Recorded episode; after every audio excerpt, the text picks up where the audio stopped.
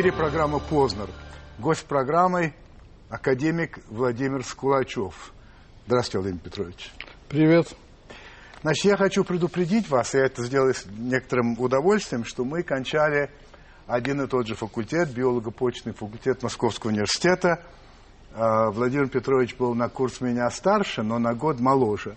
Я несколько задержался, потому что я не знал русского языка, все-таки я приехал откуда-то, и мне надо было еще его выучить, прежде чем поступать. Кроме того, если я не ошибаюсь, уже где-то к третьему курсу было понятно, что Скулачев – это будущий ученый, очень крупный.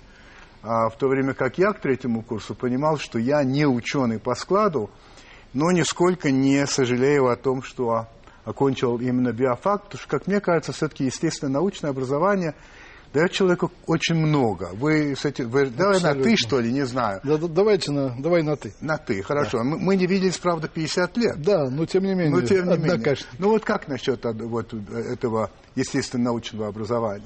Ну, я считаю, что оно обогащает чрезвычайно человека. Вот, поэтому это всегда плюс. Чем ну, бы он дальше... Всегда плюс. Значит, смотри, я должен сказать все-таки вот нашим э, зрителям, что Владимир Петрович занимается чрезвычайно любопытной проблемой, проблемой старения. Проблемой старения. И у него своя точка зрения на то, что это такое старение. И об этом мы сейчас поговорим, но я все-таки считаю необходимым сказать, что, конечно, он академик Российской Академии Наук, академик Российской Естественной Академии Наук, академик Нью-Йоркской Академии Наук, академик Европейской Академии Наук. Ну, я могу продолжить это очень долго. А весь пафос э, мой заключается в том, что это крупный, известный, серьезный ученый. Потому что стар... Э, вопросами старости занимаются разные люди. Тут я хотел, чтобы была ясность. Итак, значит, пришли вопросы определенные от наших зрителей. И, ну, мы называем, называем это Vox Populi. Ага. И вот начнем с этих вопросов. Значит, Генрих Семенович Смоленский.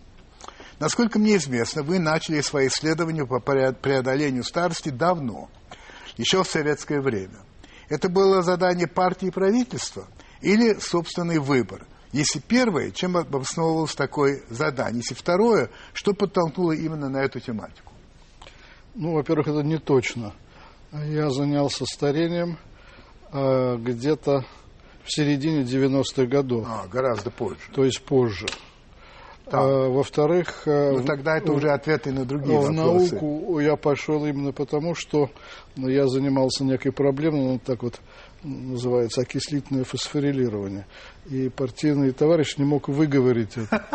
Поэтому вот я это пришел... хорошая причина. Да, это, вот это главная причина, почему я пошел в науку. Вот. Поэтому никто, даже если было при советской власти, никто не мог меня заставить заниматься. Значит, вот главный, так сказать, да. побудительный мотив э, да становиться ученым. Хорошо. Да, да. Александр Пархоменко.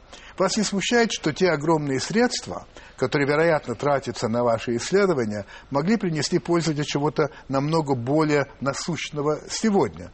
Та же проблема детского рака, многих других болезней, научившись лечить которые, мы бы спасали сотни тысяч молодых жизней. Ну, я преклоняюсь перед теми, кто спасает детей от рака. Э, и те средства, которые на это тратит э, государство, мы на них не посягаем. Весь мой проект э, сделан на частное пожертвование инвесторов.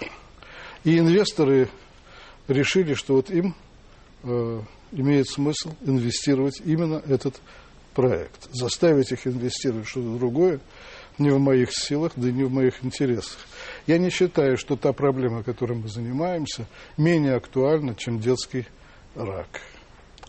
А, Олег Викторович Никулин. Я слышал по телевизору, что деньги на исследование вам дает олигарх Дерипаска. Но как он сможет убедиться, что вы действительно создаете или создали ему эликсир молодости? Ведь он намного моложе вас, и убедиться в этом сможет только лет через 30-40, а вам уже за 70. Эта проблема не стоит, поскольку, к сожалению, Олег Владимирович больше нас не финансирует. А хоть как? Да, он нас, мы ему очень благодарны. Он финансировал нас до сентября 2008 года. Но когда разразился кризис, из самого богатого человека он рисковал превратиться в самого бедного человека в России, а финансирование внезапно прекратилась. Э, и 7 месяцев наш проект был вообще без единой э, копейки. Вот. А после этого э, вот мы нашли и нового инвестора, Александра Васильевича Чекунова.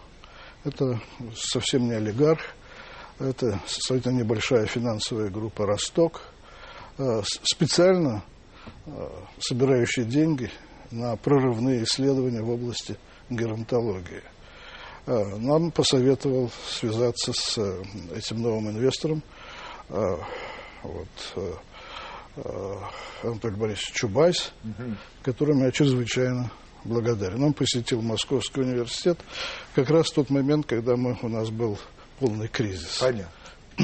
Ахрор Хайдаров спрашивает вот что. Если вы изобретете свое лекарство против старости – то наверняка доступ к нему будет только у самых богатых.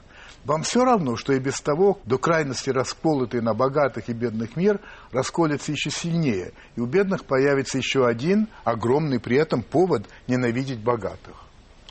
Это какое-то недоразумение. Э, дело в том, что наше вещество, которое мы пытаемся э, вот, создать, создать да, да. как лекарство от старости, да. Э, оно не намного сложнее, чем пенициллин, допустим. Э, и э, здесь вопрос был в том, чтобы его придумать, а потом разработать схему его синтеза. А когда все это сделано, вот вчера я беседовал с австралийским ветеринаром Питером Бриттоном, который год уже с нами сотрудничает, мы дали ему наше вещество, потом оно кончилось у него – Э, были очень интересные результаты на животных, лечение самых разнообразных старческих болезней. Э, и он просто не мог остановить свой собственный уже проект и потратил деньги на то, чтобы синтезировать э, там, в Австралии, при помощи австралийского химика, по нашей прописи, которая опубликована. Вот.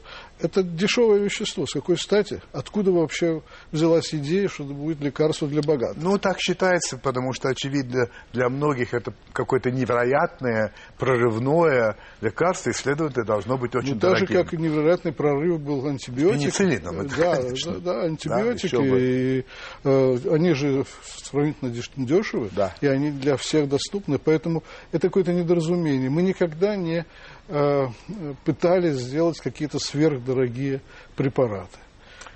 Елена Николаевна Ланшакова. Не допускаете ли вы, что в случае создания препарата от старости это будет губительно для мира, имеющего в настоящее время без того шаткое состояние? Не знаю, что она имеет в виду. Может быть, слишком много народу, стоит, так сказать, увеличится очень. Ну, вы знаете, эта э, логика могла быть применена опять к тем же антибиотикам, понимаете? Которые спасают жизнь. Которые спасают жизнь.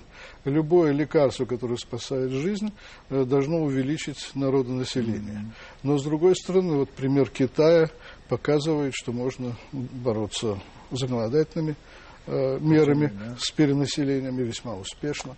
Э, наш, мы не политики. Наша задача э, в идее дать право выбора. Либо вы применяете это лекарство, либо вы не применяете. И вообще мне бы ее забота. Ну, вот послушайте, вот как раз вы меня выводите на, уже на мой первый вопрос. Вот хочу вот с чего начать. Значит, вообще несет ли ученый ответственность за то, что за результаты своего труда. Я вспомнил, а, был такой американский математик, который свободное от математики время писал очень смешные сатирические песни на разные политические темы.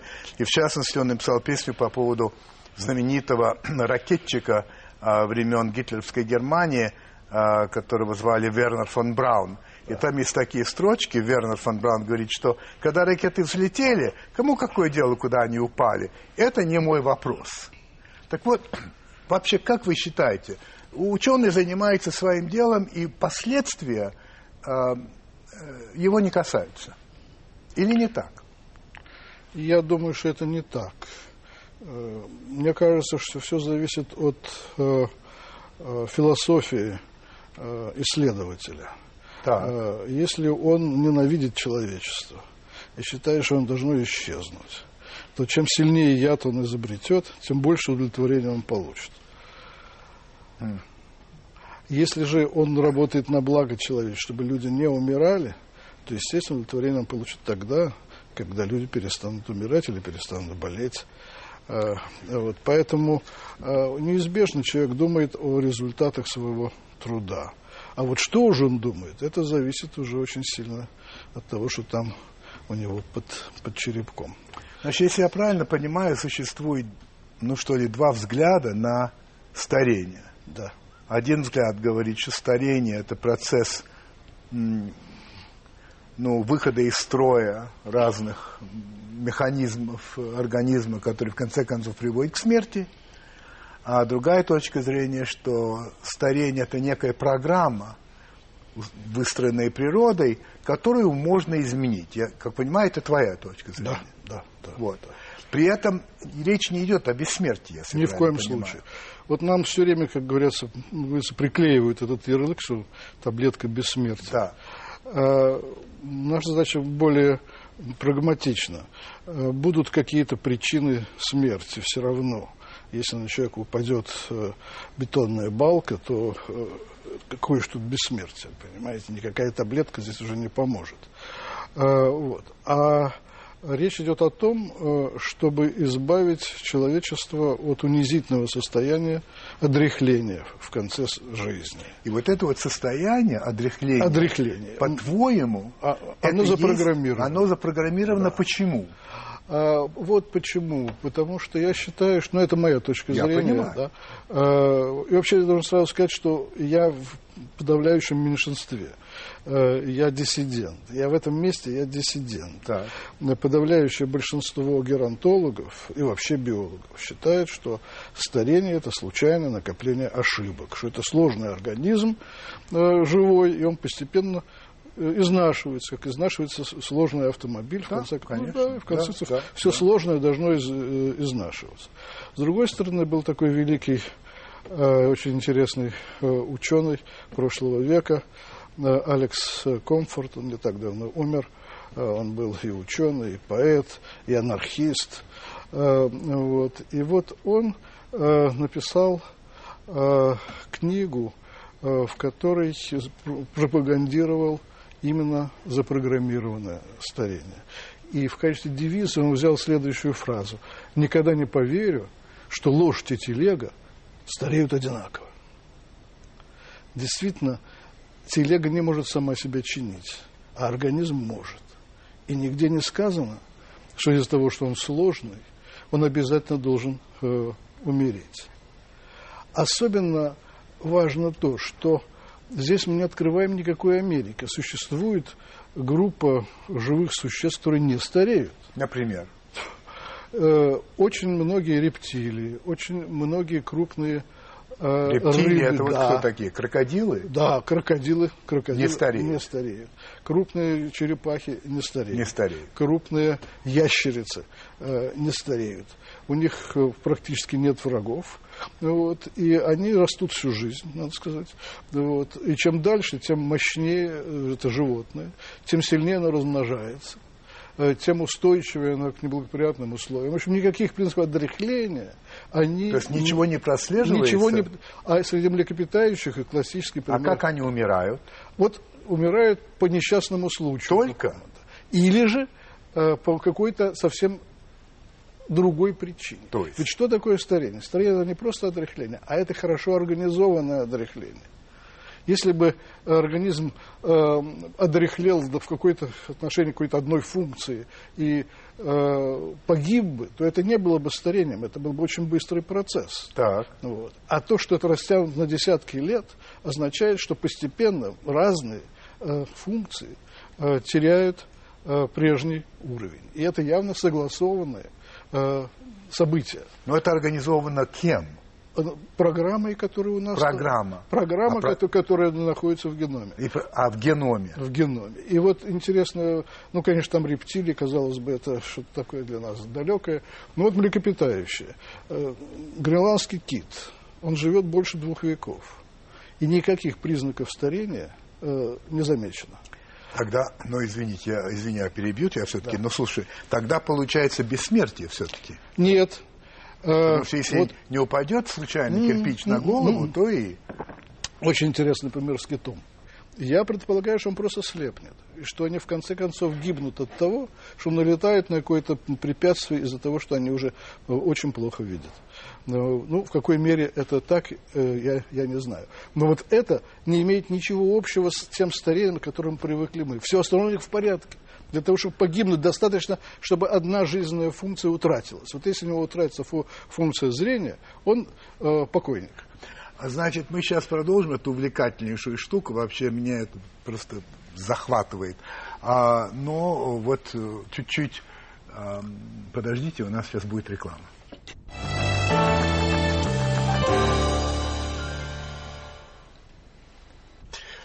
А, значит, вот ты рассказывал, каким образом как раз Дерипаска да. А, стал а, финансировать да. проект.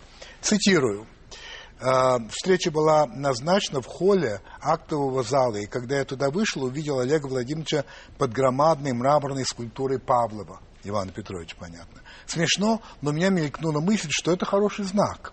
Когда я подошел, я взялся за ногу Павлова и так держался за нее, пока в течение пяти минут излагал свою гипотезу. Значит, вот эти люди, которые с большими деньгами, их вообще убедить в чем-то не так-то просто. А ты мог бы воспроизвести пятиминутную речь, в результате которой Дерипаска согласился дать деньги?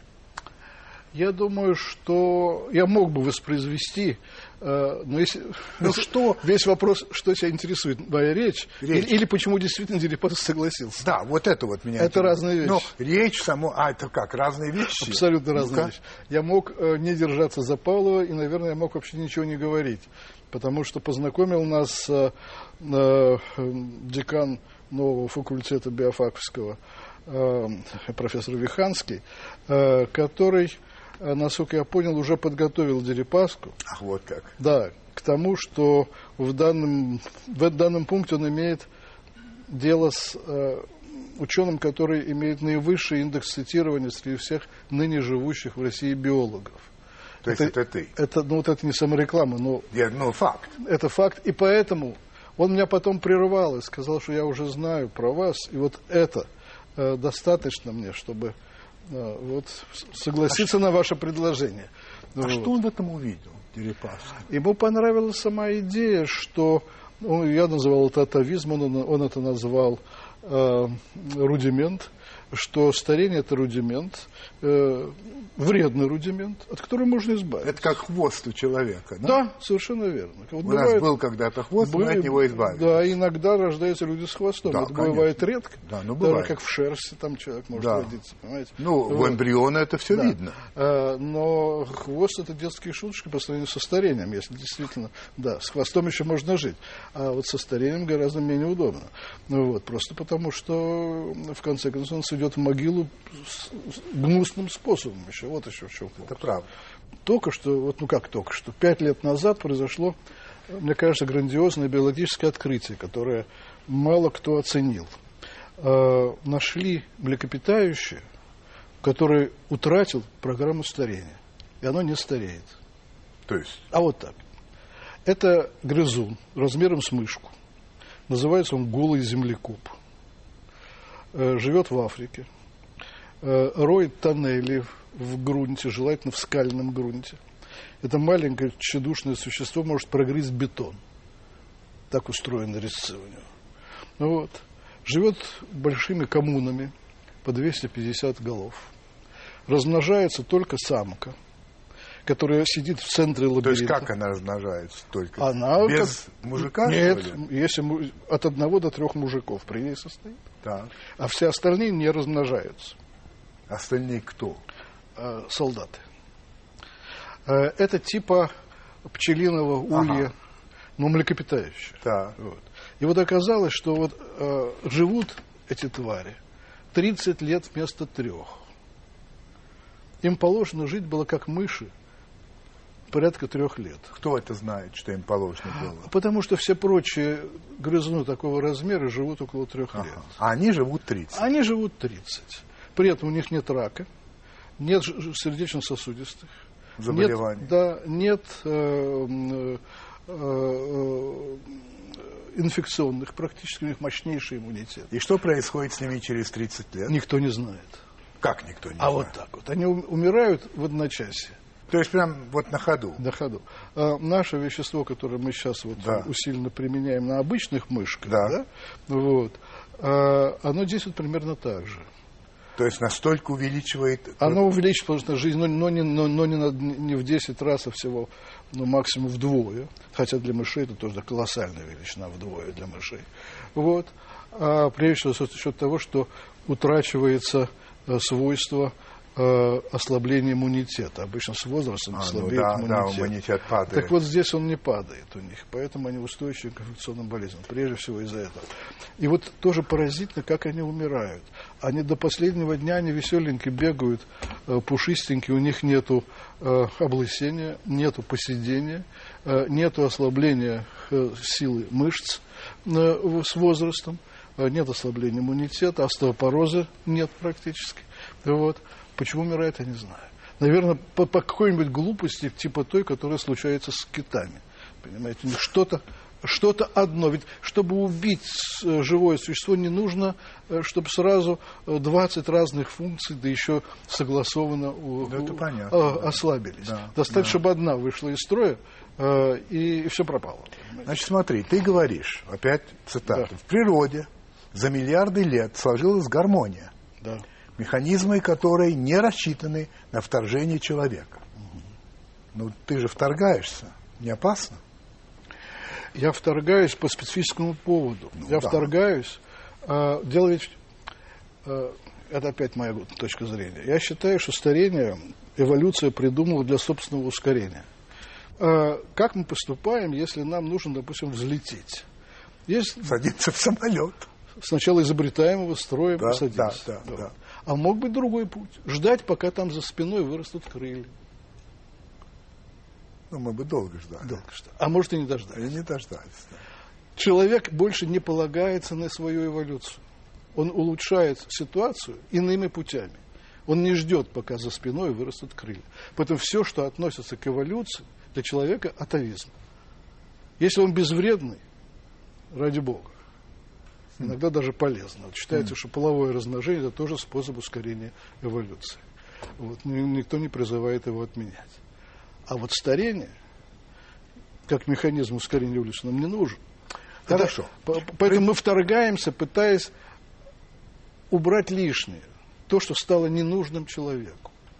Так как старение не нужно. не нужен. Так как человек сбросил шкуру свою. Он, вот была у него раньше шкура, он раньше волосатый. Да, человек. ка- иногда встречается до Ну, иногда. Бывает, вот, да. Бывает. Э, так, э, Это тоже да, он из он- этой области. Из этой области. Ему это больше не надо. Ему это больше он носит одежду Ну, совершенно и верно. так далее. Мы хотим ускорить вот это вот, чтобы больше не надо, вот мы хотим это сделать быстрее. Вот только, то, только и всего. Вот, вот наша задача. Не бессмертие, а продление молодости. И даже это не, принципиально разные вещи. да, и, и причем даже, я бы сказал, не- мы не можем, система слишком сложна, вот, э, организм человека, мы не можем предсказать, что он будет намного дольше жить.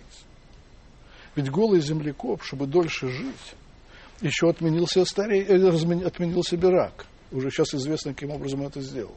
Очень интересное открытие наших уезжанцев, которые... Что вот этот самый грызун, Грызун, у него нет, нет рака, и уже известно, почему у него нет рака. Как он достиг этого. А если бы он не отменил рак, а просто э, отменил программу старения, он, конечно, жил бы гораздо короче. Все а наши как он мыши... отменил рак? А? Что это значит отменил рак? Ну, я могу объяснить на Да, пальцах. на пальцах, на да, пальцах. на пальцах. Э, Значит, э, есть такая, такой, вообще, у человека есть, как считается, по крайней мере, пять эшелонов защиты от рака природных. Пять. Пять, да. У мышей три считается. Вот. И один из у, механизмов состоит в том, что когда клетки растут навстречу друг другу, Так. на неком расстоянии начинает чувствовать, что рядом есть клетка, соседняя клетка. И наступает контактное торможение. Так. Клетки контактировали и уже дальше не размножаются. Так.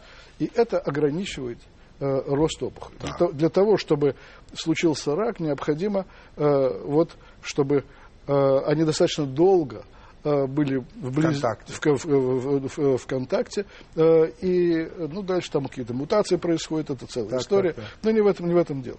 Вот. Вот оказалось, что у голого землекопа вот это явление выражено гораздо резче.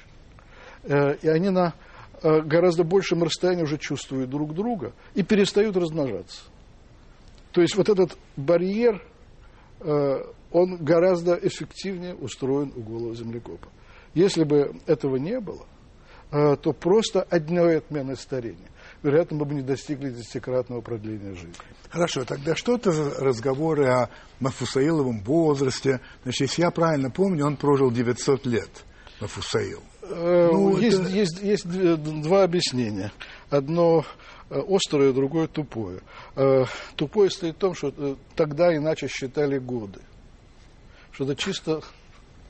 Это же накладка чисто вот техническая. Да. А вторая, что знали корешок, в котором есть вещество, похожее на то, которое мы сейчас синтезировали, жевали этот корешок так, и, от, и отменяли себе программу. Ну тогда старения. послушай, тогда, значит, все-таки речь идет о том, не о бессмертии, но все-таки прожить 800-900 лет, это вообще, это, а, а потом не будет ли слишком много нас, в конце концов? Нет, э, слишком много, вот я считаю, что э, китайский опыт здесь нужно использовать, понимаете? То есть насильственный? Ну, насильственный. Есть закон некоторый, так же, как нельзя на красный свет ехать, так нельзя в Китае больше двух э, детей иметь в деревне, одного в городе. Я понимаю, но если ты поедешь на красный свет, в разных странах по-разному, но тебя накажут. Ну, и здесь, а, а здесь, значит, за ребенка, за ребенка будут штраф, наказывать. Штраф, штраф да, очень большой штраф накладывают. Поэтому э, демографию можно регулировать политическими э, обстоятельствами. Э, но главное, чтобы был выбор. И, пожалуйста, вы можете стареть и, и размножаться без, безгранично. Вот. Но, опять же, понимаете, в чем дело? Понимаешь, я думаю, что Эм, то, чем мы занимаемся, если даже это будет максимальный успех, э, все-таки вот, ну, просто ощущение, потому что мы уже сделали на животных. Э, все-таки это будет не столько продление максимальной производительности жизни, а это будет? А это будет продление молодости. Мы будем продление умирать, молодости. Да, мы будем умирать молодыми. Внешне и вообще. Вообще, вообще, вообще да. Каким Внезапно каким-то вот глупым образом будем выбирать. А потом мы выясним, что это за образ, и будем уже его лечить. И, и вот это будет э, способ э, настоящего продления жизни. Это будет следующий этап. Вот. Ну, на, вот то вот, по крайней мере, что мы сейчас делаем, мне кажется, что это скорее продление молодости. Скажи, чем... пожалуйста, а как ты относишься к клонированию человека, в принципе? Ну, это чуждая для меня проблема. Я... Ну, наверняка ты об этом думал все-таки же, не то, что так, между прочим.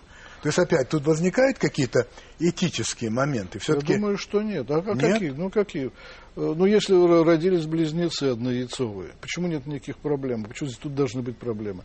Ты, будет, будут стимулироваться э, появление э, близнецов. Будет множество близнецов.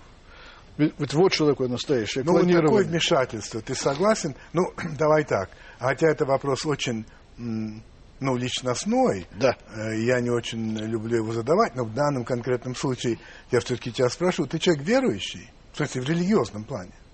Потому что то, о чем ты ну, говоришь... Не знаю, но меня воспитывали как атеиста. Ну, я понимаю. Вот. А, а моя точка зрения... А, я скорее агностик. То есть я не знаю. Я не знаю. Я не знаю. Ну, правильно. Я это, не знаю. Да. Я не знаю. Я это не исследовал, я это не знаю. Знаешь, много лет тому назад, когда я был в Америке, в первый раз попал в ток-шоу, и меня из аудитории спросила женщина, скажите, вы веруете в Бога? И я сказал, да нет, я атеист. И там все так, как будто я сказал что-то невероятное, что я ем детей на завтрак. Да, да, да, а в перерыве другая, как подошла женщина ко мне и сказала, не надо в Америке говорить о том, что вы атеист. Скажите, что вы агностик, все подумают, что это религия, и все будет очень хорошо. Все будет хорошо да. да, это удобная позиция. Я почему спрашиваю тебя? Потому что все-таки клонирование – это просто явное вмешательство в процесс создания человека, который вроде бы только подвластно, так сказать, если верующий, не волнует. Нет, э, я скажу другое, раз об этом пошла речь. Да. Я считаю, что воинственный атеизм, который проповедовался при э, советской власти, это преступление. Это преступление. Потому что э, есть Бог, нет Бога, но совершенно очевидно, э, что религия пытается привнести в нашу жизнь очень часто весьма положительные обстоятельства. И вот, например, иногда очень неожиданные. Оказывается, что люди давно уже знают способ остановить эту программу старения. Это пост, посты. Кратковременные ограничения в питании, причем оно абсолютно универсально. Это от э, дрожжей до млекопитающих. Ограничение в питании продлевает молодость и удлиняет Это жизнь. доказано. Это доказано. И, кстати, это простое объяснение, почему люди религиозные живут дольше, чем, э, чем атеисты или нерелигиозные, скажем, скажем Это так. такие есть подсчеты? Да, это, это огромная статистика. Это огромная статистика. Религиозные люди живут дольше. А это все, я тут не могу не спросить. А вот это вот меньшее потребление какой-то определенной пищи или вообще, это, так сказать, именно пост? Пост. Пост. Нет, э, пост не есть голодание. Нет, конечно, нет. Ну, там не едят мясного, не едят там так Вот далее. мясное это потрясающе, кстати, тоже это, это явное открытие э, вот религиозных э, вот деятелей. Ну-ка. Спонтан, даже, это даже как э, Мичурин случайно выбирал своих. Да. э, вот. так, так и здесь это было сделано, конечно, случайно. Но вот сейчас выяснилось, что есть, э, по-видимому, специальный какой-то рецептор в организме, который измеряет количество одной единственной аминокислоты, метионина.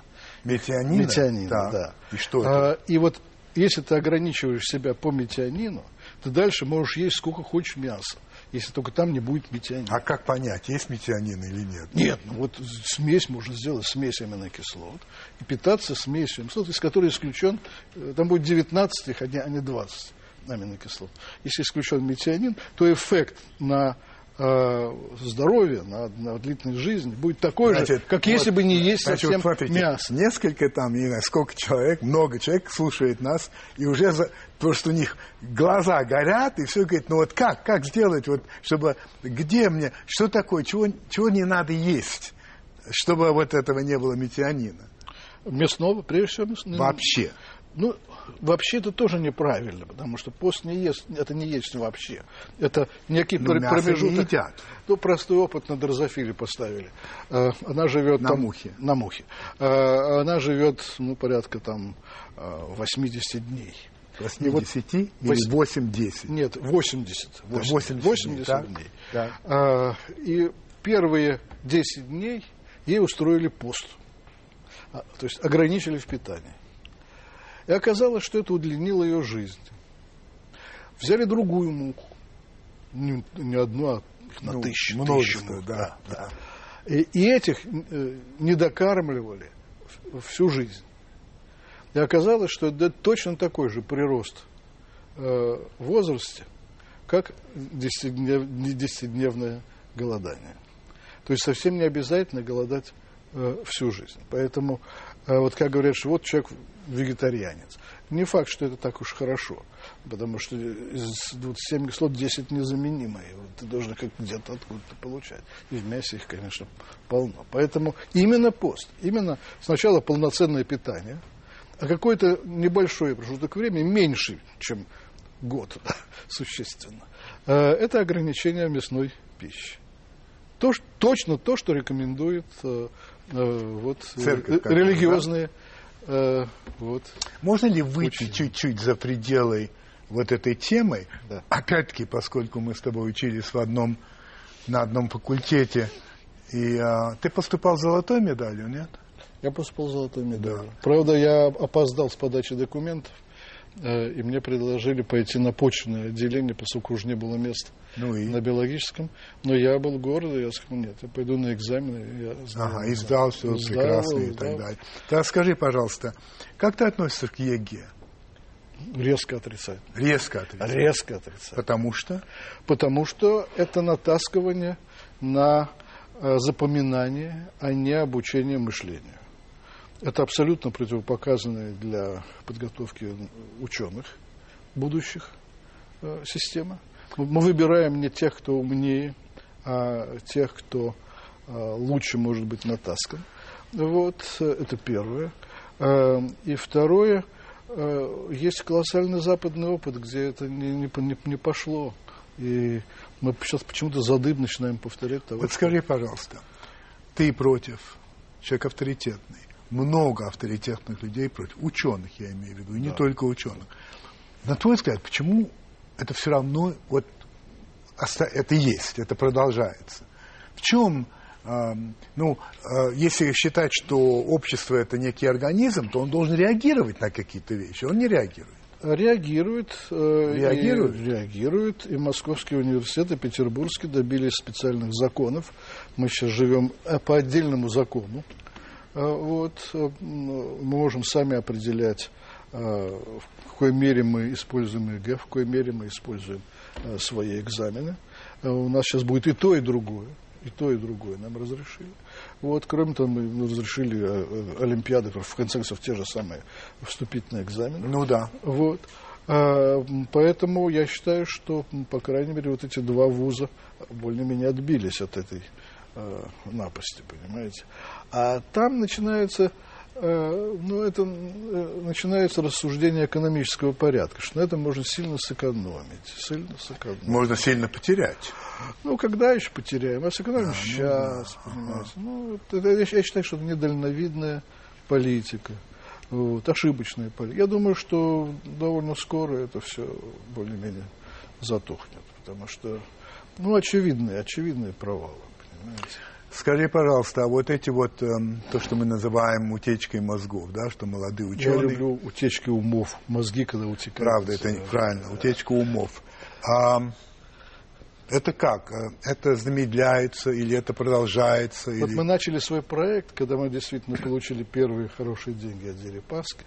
Э, мы пять вот лучших э, уезжанцев из близких мне сфер мы вернули назад – Э, поселил их в квартирах в Москве, в хороших квартирах, за которые мы платили из денег проект. Угу. Мы тратили не на зарплату, не на оборудование, не на животных, не на реактивы, а на квартиры для э, пяти э, очень талантливых ребят, которые приехали.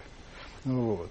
Э, и сейчас есть целый ряд планов, э, я, я просто знаю, вот возвращение людей вот примерно таким вот.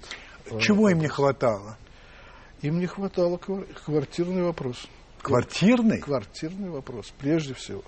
Неразрешимый. Фактически мы сейчас вышли на состояние общества, когда квартирный вопрос уже неразрешим. Потому что... Как он неразрешим? Ну так, потому что квартиру купить может только тот, кто занимается а, бизнесом. А, а. С точки зрения вот, э, всех прочих слоев общества, это неразрешимая проблема. Какая главная проблема нашей фундаментальной науки сегодня, на твой взгляд? Ну, проблема, э, это двоякая, так сказать, вещь. Проблема, что нужно, какую суперзадачу решить, или нет, то, нет, я или то чего не хватает. Для ее развития, для ее... Деньги, деньги, деньги и деньги. Деньги. Деньги. Я как-то Э, вот выступил довольно а, представительном форуме э, с, с неким заявлением о том, что там речь шла о том, что большие недостатки у российской науки, нужно их исправлять.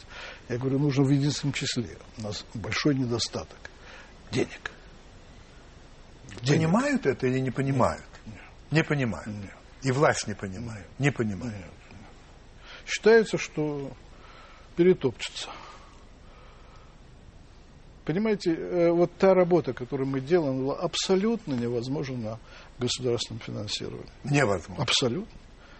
Было два предсказания, вот, вот как мы начали свою работу.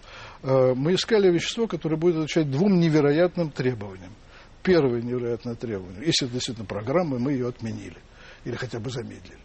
Первое, что у всех, у кого есть старение, она будет работать. То есть от твари дрожащей до э, человека. Сто процентов человечеству, следовательно. Да. Сто процентов. Вот. Да. А, это первое, первое невероятное, невероятное предсказание. Второе предсказание, что это будет панацея. Она будет от всего лечить. Ну Старый да. человек болен и тем, и тем, и тем, и тем, Ну, тем, то и есть тем. старческие болезни Они отступят все. отступят. Вот так, как, Рак, как, так, так, как они, инсульты, так они вот это. вместе развиваются, так же они вместе дружно и отступят. Так. Вот. Ну и Что что, мы имеем- государство это что, не... Э, Слушайте, слушай дальше. Э, Что, что в конце концов получилось? Получилось, что это мы уже сделали на грибах, э, на э, мицелиевых, э, на э, рачках, на насекомых, на рыбах э, и на млекопитающих, разных видах млекопитающих. Всюду мы имеем продление жизни. Продление Не могу не жизни. спросить, а на себе попытаться? Да, на себе. Значит, сейчас скажу про себя. А, Второе предсказание – это то, что, значит, будет вот масса э, признаков старения отступит. Мы сейчас имеем 27 примеров разных функций, которые отступили, либо остановились, либо замедлились, а в, лучших случаях и обратились. И вот тут я расскажу о себе. Ну-ка. А, Мне поставили диагноз катаракты. А, Это помутнение хрусталика. совершенно верно. По-видимому, то, что происходит у старых китов. У старых китов, старых да, китов, да, да, да. Вот. А, но в ином темпе. Все-таки я до 200 лет еще не дожил. А, так вот, э, была альтернатива. Либо операция, либо А попробовать... уже дошло до да, стадии да, да, операции. да. Нет, я уже ни черта не видел, понимаешь? В обоих глазах? Э, один хуже был, другой Да. получше, но, в общем, у меня уже большие проблемы были. Я уже читал одним глазом. В общем, начались абсолютно серьезные э, проблемы со зрением. Так. Вот. Э, И я начал капать себе. э, Да, до этого уже порядка 500 крыс мы излечили от катаракты э, одной капелькой в день нашего вещества в глаз. Это не операция, это просто капелька. Это жидкость. Жидкость, да, да, да. Так. Страшно разбавленная, страшно разбавленная. Так. Когда мы принесли это в Министерство здравоохранения, нам сказали, что это святая вода, там нет органического вещества. Там ма- так мало. Нам пришлось послать сотрудника на э, эти наши частные деньги, слава богу, в Лондон, найти там прибор, который это будет мерить, и купить его за ты- э, 300 тысяч фу- фунтов стерлингов. Ну Вот, э, и чтобы доказать, что оно там есть. Так. Вот. А, я Ну начал и? капать, я начал капать. Вы начали себе капать. Я начал себе капать. А, и в тот, и в другой глаз. Через полтора месяца я пришел к э, офтальмологу, э, одному из лучших офт- офтальмологов нашей Москвы, который участник нашего проекта, консультант по офтальмологической части, вот, который как-то странно посмотрел, то сказал, нет, все-таки надо оперировать. И правый глаз, я согласился, мне действительно поменяли Хрусталик. хрусталик. Вот. После этого, э, значит, случился кризис, и у меня были уже другие заботы. Вот. Но я продолжал капать В левый глаз. в левый глаз, поскольку никогда не оперируют два глаза сразу. Э, Считается, что это очень легкая операция. На самом деле, ты подаешь подписку, что ты не в претензии, если ты ослепнешь. Да, да, ослепнешь, что извини. Так что это, в общем, Легкое, да. Да, легкое, да, да, легкое. да, да. Вот. Э, ну, для крепкого организма, э, в смысле нервной системы. Э, вот. И через 8 месяцев только я пришел опять. причем К я нему. Да. Вообще я страшный скептик. Это вещество, которым мы работаем, я сам из головы выдумал. Вот. Я, з- зная сложность организма, и ты знаешь, что такое организм, да? Э, Вот. Я ни на копейку не верил, что... э, Я просто знал, что кто-то должен пройти этим путем. Ну, крысы-то уже были. Крысы уже были. Так. Вот. А, И тем не менее, я шел с полной безнадегой, что у меня, значит, вторую операцию. Ну, 8 месяцев прошло. да. Ну, вот. Тем более, что я чувствовал, что я опять что-то по-разному стал видеть этими глазами. Вот. И когда он посмотрел, офтальмолог, на мой глаз, сказал, а куда вы ее дели? Я говорю, кого? Кого не дел? Катаракту. Она же не исчезает. Ее можно остановить или замедлить. А еще она не исчезает. Я знал, что, Это как бы кры- что сворачивается белок, правильно? нужно заменить белок. Да, ну как это яйцо, которое сварилось, и уже обратно нет, все его... можно, все ну можно. хорошо, но, так. но, но считается, что этого нет. Так. Это можно. Ну, но- исчез. но- да, исчезла. Вот, так, как она исчезала у наших крыс. У меня было подозрение, что я уже старая крыса, потому что у совсем старых крыс он, катаракта не исчезала. Есть точка невозврата. Вот. Поэтому фирмы не гарантируют, что если будете капать, то обязательно у вас катаракта исчезнет. Но попробовать бы надо, если вы решились на операцию. Ну, вот. Поэтому вот на себе э, я имел право это сделать. Оказывается, изобретатель может без всякого разрешения на себе попробовать. На себе, на других нет. На конечно. других нет, да. Вот. Говорят, что если смелый, то еще и на жене можно, но не знаю. Вот. Но, но так или иначе, э, я на себе это попробовал. Э, прошло уже два года. И все. Я продолжаю капать. Я знаю, что на крысах, когда мы отменяли, у них опять все появлялось. А, Поэтому я сейчас капаю два раза в день. И все нормально. И все нормально. Более того, у меня настолько улучшилось зрение, что для э, чтения у меня уже на правом глазу просто стеклышко, а не на, на левом полторы диоптрии. У меня уменьшилось Ну, почему-то... И неужели государство к этому относится безразлично? Нет, государство относится сейчас, оно относится чрезвычайно трепетно, просто потому что э, мы по совету Чубайса подали в Роснано, и наш проект там совершенно на ура прошел, он получил такие высокие оценки, которые... Ну, Роснано это и есть Чубайс. Я и говорю Чубайс, да. Вот. Но там очень серьезная научная экспертиза, от которой от Чубайса абсолютно зависит. Нашими экспертами были, как мне сказали, три американских э, ученых. И они поставили один из, э, двое 29 из 30 баллов, а третий 27 из 30 баллов. 27 из 30. Да, да. Неплохой, конечно, результатик. Неплохой. А Э, И поэтому сейчас мы э, находимся в финальной стадии. Мы прошли все их, у них там пять разных. Так что государство в лице Чубайса в данном случае проявляет интерес. Ну почему? Это не только Чубайс, председатель этой комиссии, это не наш министр, э, вот, Ага. э, Фурсенко. э, И, Большой сторонник ЕГЭ. большой сторонник ЕГЭ. Тут мы с ним расходимся. Э, И он э, поддержал э, поддержал наш проект, на, насколько мне там пересказывали. Вообще, я должен сказать, что это страшно интересно, и это не мое биологическое прошлое. Я, значит, когда был совсем еще молодым человеком, я по-английски читал некоторые работы Павлова и решил, что я обязательно открою тайны человеческого мозга. Ну, слегка заблуждался, конечно, ничего я не открыл, но все-таки вот эти вот вещи, вот э, фундаментальные, вот это вот старение, и это все-таки феноменально интересно. Это очень интересно. И мне хочется надеяться, что ты правильно все делаешь, в смысле угадал и точно. Вообще, если тебе нужен подопытный человек, я тебе совершенно откровенно говорю, я готов быть подопытным. Я говорю это в эфире, публично, чтобы здесь не было никаких Я разночтений. тебе маленький секрет открою. У нас вот такая стопка аналогичных заявлений. Правда, не в эфире. Ну, а это в эфире. Значит, если ты Спасибо. позволишь, я задам тебе несколько вопросов от имени Марселя Пруста, что я всегда делаю в конце программы. Постарайся отвечать коротко. А каким тебе представляется абсолютное счастье? Подсмотреть что-то новенькое в природе. Если бы ты мог бы изменить в себе что-то одно, что бы ты изменил? Чтобы я изменил. Может, ничего, не знаю. Нет, почему же? Э, Я бы изменил то, что будет ограничивать мою жизнь, когда я начну принимать не только в глаз капать свое вещество, но принимать перос. А что ты считаешь пределом несчастья? Смерть близкого человека. Любимое твое занятие? Как у Карла Маркса, рыться в книгах. А, твоя главная черта, как ты полагаешь, что она? Какая? Я думаю, интерес к непознанному. А, что ты больше всего не любишь? Неблагодарность. Здесь я солидарен с Александром Сергеевичем Пушкиным, что самая мерзкая черта человека – это неблагодарность. О чем ты больше всего сожалеешь?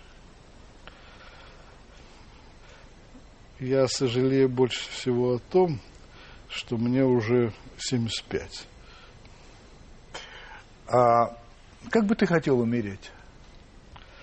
Как голый землекоп. Что ты считаешь своей главной слабостью?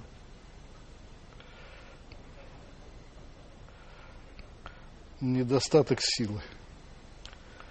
Ну и последний вопрос, вне зависимости от веры. Когда и если ты окажешься перед Богом, что ты ему скажешь? Ну, я всегда говорю в таких случаях «привет». Это был Владимир Петрович Скулачев. Спасибо большое. Спасибо.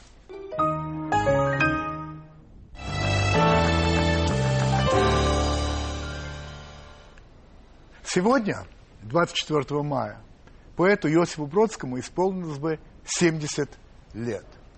Человек, которым ныне гордится вся Россия, лауреат Нобелевской премии, в свое время был выброшен из страны. До этого его судили как тунеядца. Он говорил, что он поэт, но поскольку он не был членом Союза советских писателей, поэтому он не считался. Считался он тунеядцем. Я помню, я тогда работал у Самуила, Самуила Яковлевича Маршака литературным секретарем. И помню, как Самуил Як дико совершенно возмущался не только этим, но процессом, который был над Бродским. Его судили за тунеядство. Помню, как вся советская печать, все советские средства массовой информации единодушно осуждали и поносили Бродского. Помню и то, как множество людей, никогда Бродского не читавших, говорили, что да, действительно, он враг, он никакой не поэт, он не советский, ну и всякое такое. Так же точно, как осуждали они и Пастернака, и Солженицына. Говорили примерно так. Я не читал того-то или того-то, но раз партия говорит, то я ей доверяю. Вот прошло четверть века. Я хотел бы вас спросить, мы изменились? Вот по сравнению с тем, какими мы были тогда. А если вот нам вдруг скажут, что такой-то вор, такой-то враг, а мы этих людей не знаем, мы сразу примем на веру, да, да, конечно, и будем кричать, а ту его, а ту. Нет? Вот, возможно, я ошибаюсь, полагая, что не сильно мы изменились. Но полагаю, что все-таки нет, не ошибаюсь. Ну, в общем, как бы то там ни было, как мне показалось, в день 70-летия великого поэта Иосифа Бродского стоило бы над этим чуть-чуть подумать.